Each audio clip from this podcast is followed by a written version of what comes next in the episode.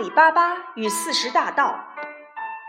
很久以前，波斯国有一对兄弟，哥哥哥西姆是个大富翁，但却贪婪又吝啬；弟弟阿里巴巴心地善良，靠打柴为生。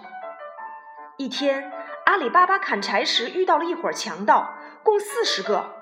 强盗们来到了一块大石头前，说：“芝麻芝麻，开门吧！”大石头后面便出现了一道门。强盗们把许多大口袋放了进去，然后强盗首领又说：“芝麻芝麻，关门吧！”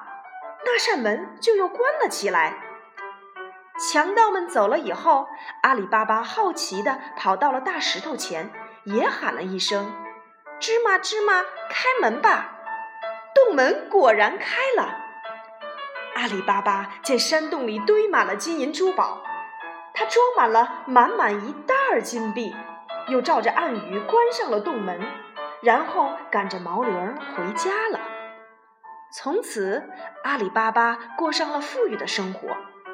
哥哥哥西姆看见阿里巴巴突然间富有了，就央求他说出了致富的秘密。第二天一早，哥西姆就迫不及待地进了山洞。装了满满十袋金币，可是他准备出去时，却忘记开门的暗语了。半夜里，强盗们回来了，他们发现了哥西姆，非常生气，便把哥西姆杀了。没见到哥西姆回来，阿里巴巴就去山洞寻找哥哥，却发现了哥哥的尸体，他只好把尸体带回了家。强盗们探听到是阿里巴巴干的，发誓要杀死他。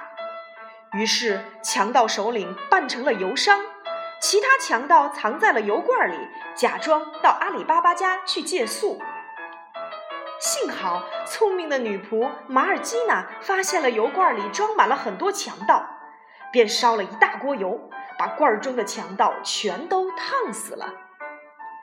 此时，阿里巴巴正在款待油商。马尔基娜心想，只有除掉这个首领，主人才会安全。于是，马尔基娜跳起了舞。跳着跳着，她抽出匕首，杀死了强盗首领。最后，阿里巴巴从洞里取出了所有的财宝，分给了穷人。小朋友们，你们知道吗？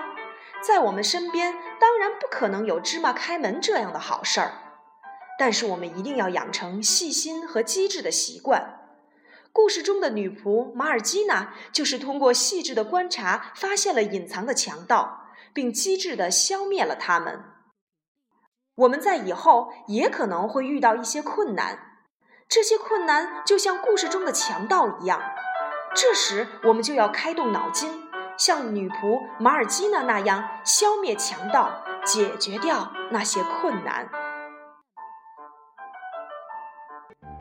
thank you.